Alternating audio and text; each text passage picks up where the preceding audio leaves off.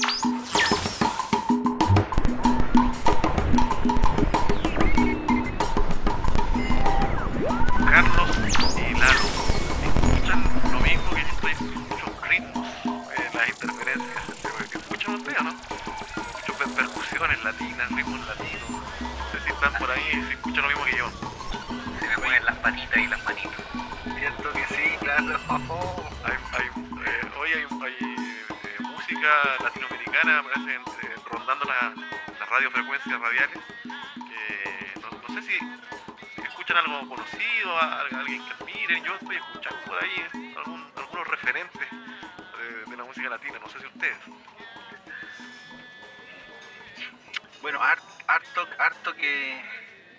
recuerda cosas.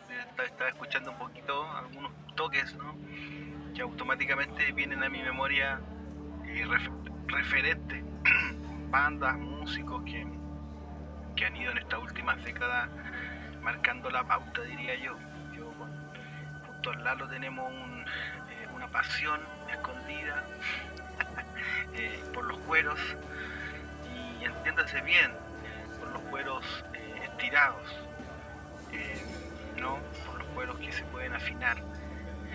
Y, y sí, y sí, hay, hay, hay mucho que, que, que reconocer. Por ejemplo, automáticamente al escuchar esa- ese sonido de conga me recuerda a Iraquere, sus percusionistas que tienen eh, ¿Cómo, cómo se llamaba el, el percusionista?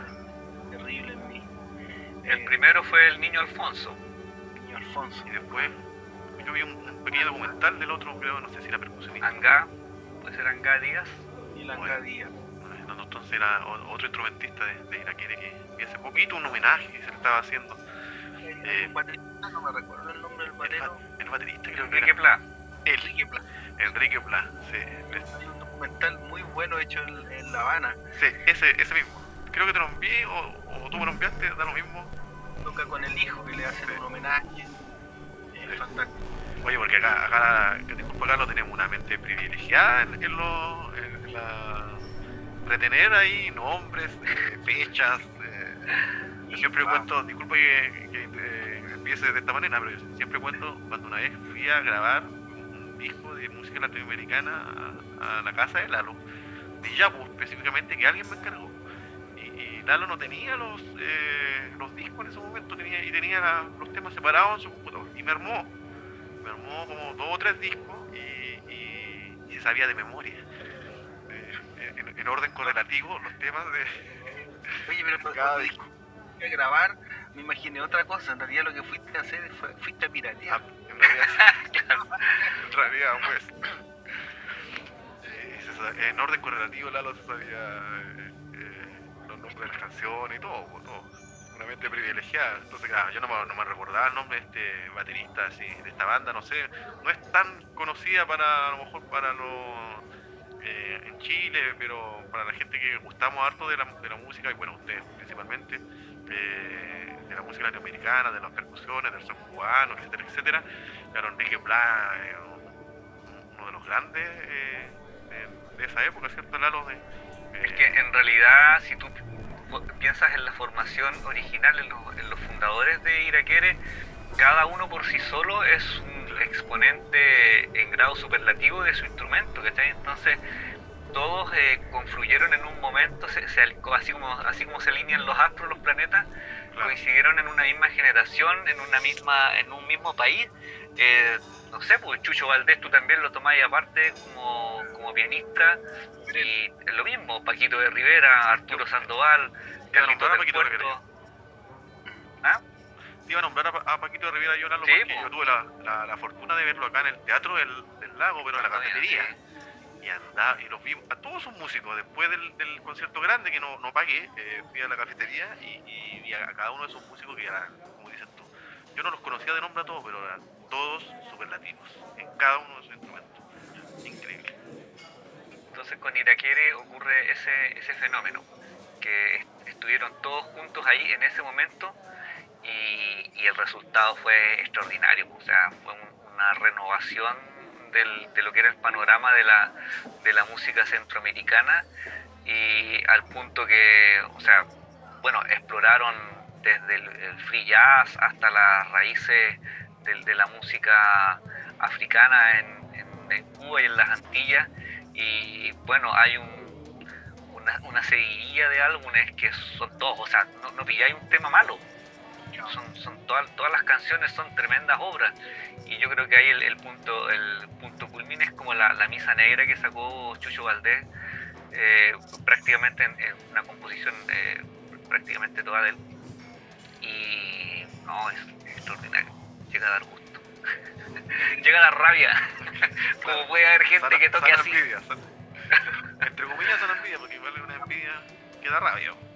A propósito de sana envidia y rabia y todos esos sentimientos, hace un par de años vi un video de justamente eh, acá Díaz tocando las congas un solo y siendo una persona mayor. Eh, la energía con la que ejecutaba su instrumento, oye, pero incluso escribí ahí en el, en el video, en, los comentarios de, lo, impresionante que era ver a alguien eh, con semejante fuerza eh, a, esa edad.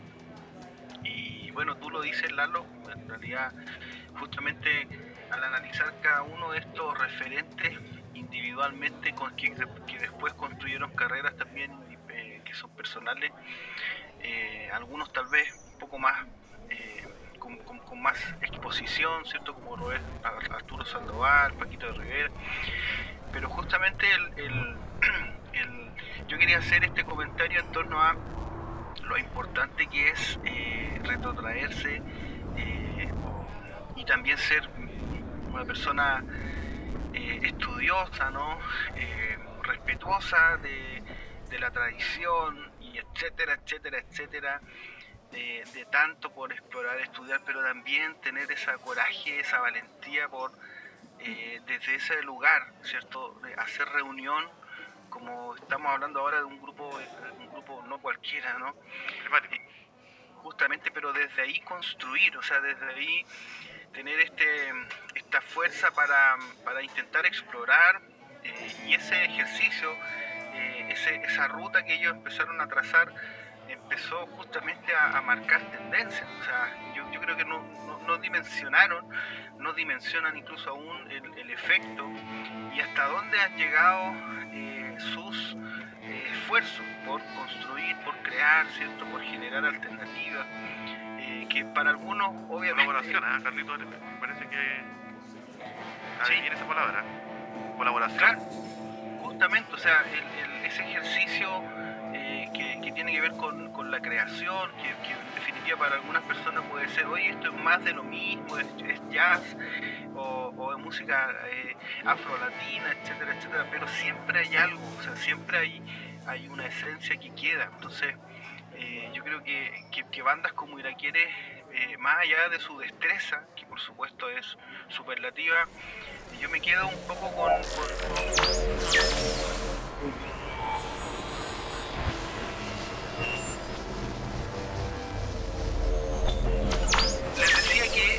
hay un, hay un mensaje escondido a mi juicio que, que, trasciende aún por sobre lo impresionante de su interpretación, ejecución, y es este espíritu, este ánimo de, buscar, de no conformarse, de explorar, de ser inquieto, ¿no? de no dejarse, eh, incluso eh, de no conformarse con, el destello o con las luces que su propio talento puede individualmente ¿no? o como colectivo impresionar, sino eh, un disco, como decía Lalo, cada vez eh, iba sorprendiendo.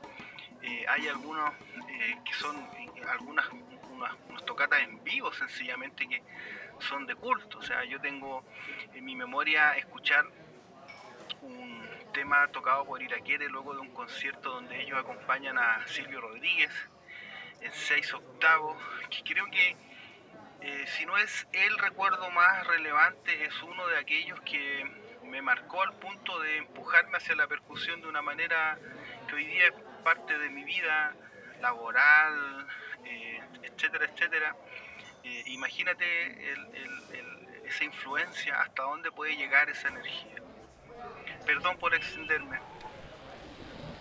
Oye, es que, acá creo que hemos eh, cometido un error, Lalo, ¿ah? De, de poner en tabla este tipo de temática eh, donde la pasión surge de manera efusiva en, Carlos y Lalo. No, hay, no, hay, no hay cómo ser no hay cómo ser sintético aquí, o sea, no hay poder de, síntesis. Eh, no, no sé, no sé, Lalo, por honor al tiempo igual y, y que siempre se nos caen las comunicaciones, no, si tiene algo, ah, yo, yo, yo necesito nombrar también a alguien que conocí justamente a través de, de Carlos, eh, que me parece que tú Lalo también admiras mucho, hablábamos hace un tiempo de Alex Acuña, también eh, tremendo, tremendo percusionista que a mí me, me lo presentaron ustedes, los hermanos Astete, en algún momento de la vida llegó ahí una clínica de, de Alex Acuña, peruano, ¿cierto? Sí, yo, yo también la vi, sí, Bueno, sí. sí, Qué- también. qué- De hecho, creo que lo, lo conocimos ahí en ese momento. Parece, Eh, puede estamos ser hablando que de, los fines de los 90 más o menos, tiene que haber sido por ahí. Que nos mostraron ese video. Esa es una clínica de percusión, de hecho, donde tocaba un djembe. Sí. Dice, voy a tocar un poquito de yembe, un poquito y se hace pedazo. Tre- Tremendo, tremendo. Para ti, en, en- en- en términos de referentes, ¿cuáles, ¿cuáles serían los percusionistas que, o justamente estábamos hablando de Iraquiere, eh, que es como un universo, pero eh, ¿dónde están tus raíces ahí en la percusión? ¿Cuáles serían esos influ- influencias? Sabes que curiosamente mi, experiencia con la música en, en general como que se funde en un, en un crisol, en un punto mágico, eh, en el año 88, loco, eh, con nueve años, me llevan a mí a un concierto a la Casa del Deporte de Iyapu. Y fíjate que hasta ese momento eh, yo escuchaba así como rock latino, era como lo que estaba de moda, me gustaba GIT, me gustaba Soda. Stereo, Virus, los enanitos, pero toda esa onda me gustaba, ¿cachai? Los prisioneros, y era lo, lo que escuchaba, lo que me gustaba, de hecho mi mamá me compraba una revistita que se llamaba Super Rock, me la compraba toda la semana, yo la veía, venían eh, ahí de- entrevistas y fotos de los rockeros del momento. Hasta que me llevan a este concierto a la Casa del Deporte. Y sabéis que, bueno, como mi, mis tíos ahí eran como metidos en papa y conocían al productor que los traía, eh, pude eh, entrar a la prueba de sonido. Y pude ver a, Eric Maluenda probando las percusiones las congas, el cajón peruano, el bombo. Y fue una cuestión así como que de entrar dejanado poco menos que obligado a escuchar una música que, con la que no estaba ni ahí, a quedar maravillado. Después de ver esa prueba de sonido y verlos en vivo, con un sonido eh, para, para la época que a mí me dejó impresionado, loco, o sea, fue una cuestión impactante. Yo en ese momento dije, no, yo quiero hacer esto, yo quiero tocar yo quiero tocar y llegué a la casa, yo- te juro, al tiro, al tiro, tenemos que haber llegado a, a las 12 de la noche a mi casa, llegué al tiro a cortar una cañería de PVC y tratar de hacerme una, una quena. Y, y claro, al, al escuchar Iyapu tú eh, escuchas una serie de ritmos latinoamericanos eh, que van desde el, el candombe hasta el son, son cubano, el andó, festejo, y, y ahí venían las percusiones y ahí venían las congas y, y el bongo y eso me llamó profundamente la atención y después ya con el tiempo llegó a mi vida un cassette de Rubén Blades o Rubén Blades que me lo dejaron mi- mis tíos que cuando venían de Suecia dejaban siempre toda su música y, y ahí ya me terminé de, de encantar y de, de volver loco con, la- con las percusiones Eh, Rubén Blades toca con, en Consejo del Solar con Eddie Montalvo eh, y después ah, está por ahí Marquiñones, Bobby Allende. Entonces sie- siempre ha tocado con muy muy buenos percusionistas que se mandan unos tremendos solos de, de congas, de timbal, Ralph Irizarry también. Entonces eh, desde ahí ya no, no me pude desconectar más de, del mundo de la percusión. Hay, hay un disco de, de Rubén Blades que personalmente es un Ya sé. favorito que se llama Mundo. Ya sé, sabía, lo sabía. Un disco que se Que ganó lo iba a nombrar. Se ganó cuarto premio ahí por ganarse, eh, entiendo, mejor grabación, mejor mezcla, etcétera, etcétera. Eh, pero es un, es un disco, si las personas que están escuchando, como dice Lalo, al término tienen que ir de cabeza a escucharlo de pe a pa. Y fíjate que ahí toca con una banda que se llama Editus, un, Sí. músicos De. Costa Rica. Claro, hay un guitarrista, productor, impresionante. Su percusionista que ahora no, eh, no me recuerdo muy bien, ¿recuerdas Lalo que usa una Tapado, Tapado. el demonio. Igual es, es- es muy especial, o sea, tiene una esencia distinta a lo más tradicional como sería Bobby Allende, Marquiñones, que me recuerdan a mí, por supuesto hay que nombrarlo ¿no? en esta conversa a Santana.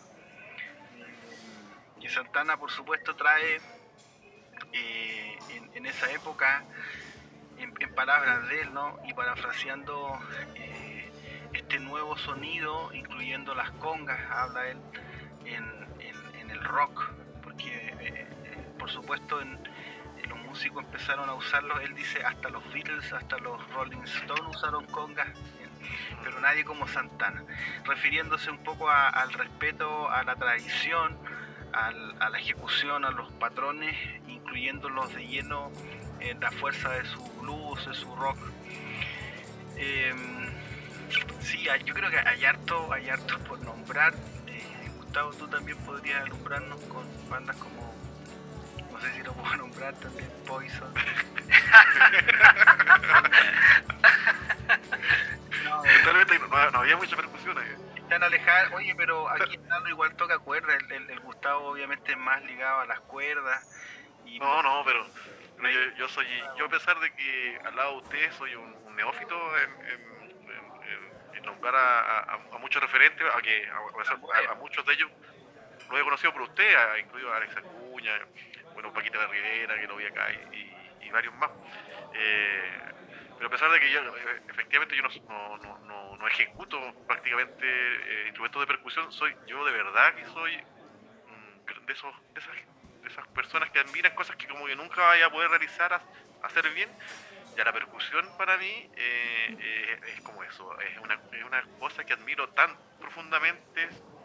No, la- no insisto, no, no, no soy muy conocedor, pero admiro profundamente la percusión latinoamericana. Yo siempre que tengo conversaciones con amistades eh, que desconocen un, poco, un poco bastante la, eh, la música latinoamericana, o sea, no, no van más allá de, algún par de grupos chilenos, como por ejemplo, como nombraba Nano, eh, Iyapo, Intimani, los Jaivas, pero desconocen eh, mucho la, la, la rítmica latinoamericana. Yo siempre, siempre intento ahí me- meter la, puntita del dedo ahí y explicar muy humildemente la, la inmensidad inacabable, infinita de ritmos eh, en, en América, en Latinoamérica. Eh, hay una, una diversidad gigantesca. Yo creo que ahí podríamos hacer también una sesión de unos, unos 108 capítulos de hablar sobre todas las rítmicas eh, inmensas. Solo en Perú, siempre hablamos con Juan Carlos. En Perú, en Venezuela, en Cuba, eh, Colombia. eh, una, es una cuestión inacabable. Hay, hay una riqueza ahí eh, que yo creo que producto de que somos obviamente tercer mundo, se, en algún- eh, se miró durante mucho tiempo eh, en menos todas estas rítmicas eh, eh, latinoamericanas y, empezó ahí un, pequeño despertar eh, con, con el, el surgimiento del Latin Jazz, donde, donde los, los europeos y los gringos empezaron a decir, oye, aquí, ¿de, de dónde son estos tipos, estos indiecitos que eh, vienen a, tocar jazz, eh, pero con raíz latinoamericana? Y, y empezaron ahí a, golpear fuerte y fue, fue en los años 70, sobre todo 80, 70 y 80, eh, hubo una explosión ahí de, Latin Jazz y empezó a, girar por el mundo. Eh, y eso oh, yo creo que es- siempre es bueno de rescatar, de, valorarnos como latinoamericanos, la, riqueza eh, de, rítmica de- que hay en el, en el continente, eh, ya la quisieran muchos eh, en otros lados de- del mundo. Para terminar, eh, no sé si me, me, Sí, me explayé mucho. compartido. Sí, como dice, es in- interminable, eh, una fuente totalmente in- inagotable de energía, de fuerza, la percusión. Así es, maestro Lalo, palabras finales, cierre. palabras de cierre. Eh, no, pues es una, una, una experiencia, eh, bueno, eh, el, el hecho de habernos encontrado nosotros también eh, es gracias a la música y al, al- al compartir gustos, ¿cachai? Y poco a poco mantener ese contacto siempre en función de la música, porque cada vez que nos juntamos, el tema central es, hablar de música, intercambiar experiencias nuevas, eh, intérpretes o, expresiones con las que te has encontrado en el último tiempo. Entonces, conversación, ¿qué micrófono te compraste? Las últimas adquisiciones. Y cuyos, precios, y cuyos precios nadie conocerá. Aquellas gangas que uno se encuentra ahí en internet. Oye, puedo nombrar a, dos bateristas argentinos que, que, me, que están un poco alejados de la percusión, son más bateristas, pero eh, Argentina siempre me sorprende en cuanto a los bateristas. Yo creo que ustedes lo conocen, Carlos, yo creo que sí. Eh, uno que vivía acá hace muchos años atrás, ¿no? muchos años atrás, unos 8 años, no sé, 10 años, Quintino Sinali, que después estuvo, estuvo en Concepción viviendo, me, impresionó mucho. El otro, Oscar Yusta. Yusta era el apellido, ¿cierto? Carlos. Sí, bueno, ah. Tino es también percusionista también, toca batería. Sí, sí, sí, la verdad sí. Conocido por, por tocar un set de percusión híbrido eh, hacia la batería, claro, con patrones ahí, con polirritmias muy, muy particulares. Sí, me, me dejó acá. Sí, Oscar, Jun está más, más, ligado al jazz, pero también gigantesco. Eh, eh, desde Argentina, siempre, siempre, lo, hablamos en algún momento. Hoy, eh, amigos, dejamos pendiente este tema gigante, ¿eh? parece, porque da para mucho. Pero como anécdota, yo que no quería irme sin mencionar a propósito de adquisiciones y valores no, no compartidos, los últimos bombos legüeros que con Lalo casi de manera simultánea, sin comunicarnos, estuvimos, yo creo, pasando semanas buscando, investigando, hasta encontrarnos con una nueva versión del famoso bombo legüero argentino que los argentinos, por supuesto, tú lo mencionaste dos de sus músicos, pero que llevan la delantera en muchos sentidos, dejando a Messi de lado, por supuesto. Eh, eh, y fíjate que desarrollaron este bombo compacto, ¿no? que es una especie de aro con muy poco cuerpo, pero que suena increíble, o sea, y nos llegaron casi juntos, ¿no? Un, modelo distinto a cada uno. Eh, y, justamente... Baratísimo, ¿cierto? Sí, Baratísimo. bueno, eso, sí. Si están escuchando nuestras queridas, eh, sí, fue algo así como, no sé, una ida al mall, claro. ¿Sí? La cuarta parte de lo que gasto en el supermercado. Exacto en un semestre. vamos a, ahora vamos a tener que cortar forzadamente esta radiotransmisión para que eh, las señoras de nuestros amigos acá no se enteren de, del valor de estos, como nombraba Carlos, estos bombos legüeros en versión eh, mínima, digamos. Eh, yo tuve la oportunidad de. Los compramos en rupias de la India. De hecho, estaban avaluados en rupias. Salió más barato todavía tuve la, oportunidad de tocar ese día y impresionante, ya no, no espera ese sonido desde algo tan... Sí, pues yo, de hecho, como a Carlos le llegó primero y yo no había tenido la oportunidad de, escucharlo así en directo, lo primero que me sorprendió fue el, volumen que alcanza para hacer solamente el parche sin, sin caja de resonancia, tiene una proyección de sonido increíble y que pude constatar luego cuando llegó el, el, modelo que había encargado yo. Y claro, realmente la hicieron.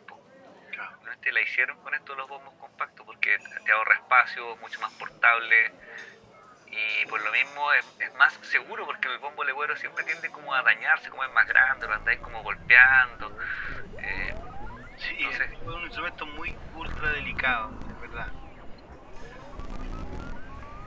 Bueno, es delicado como las la radiofrecuencias eh, AM, siempre tan delicadas vamos a tener que dejar hasta acá esta. Oye, no, nos paramos acá. Voy a tener que ponerle aquí una mordaza a Carlos y, Lalo. Eh, en una próxima radiotransmisión contaremos también, eh, porque Lalo algo esbozó ahí sobre los inicios de, la música, donde como maestro nos enseñó muchas cosas, y cómo Lalo iba sin auto, desde Coronel Lota en bus con aproximadamente 30 instrumentos, eh, no sé cómo los metía, dónde, dónde, los metía, cómo los, subía al bus. Llegaba hasta mi casa en Lota, nos juntábamos con el hermano de Carlos a, a, aprender. Nos contarán en otro momento claro cómo hacía ese, esa travesía. Ya, amigos y amigas. Chao. Carlos, un gustazo hablar de música con ustedes. Lalo igual. Abrazo. Vale, hasta la próxima. ¡Chao!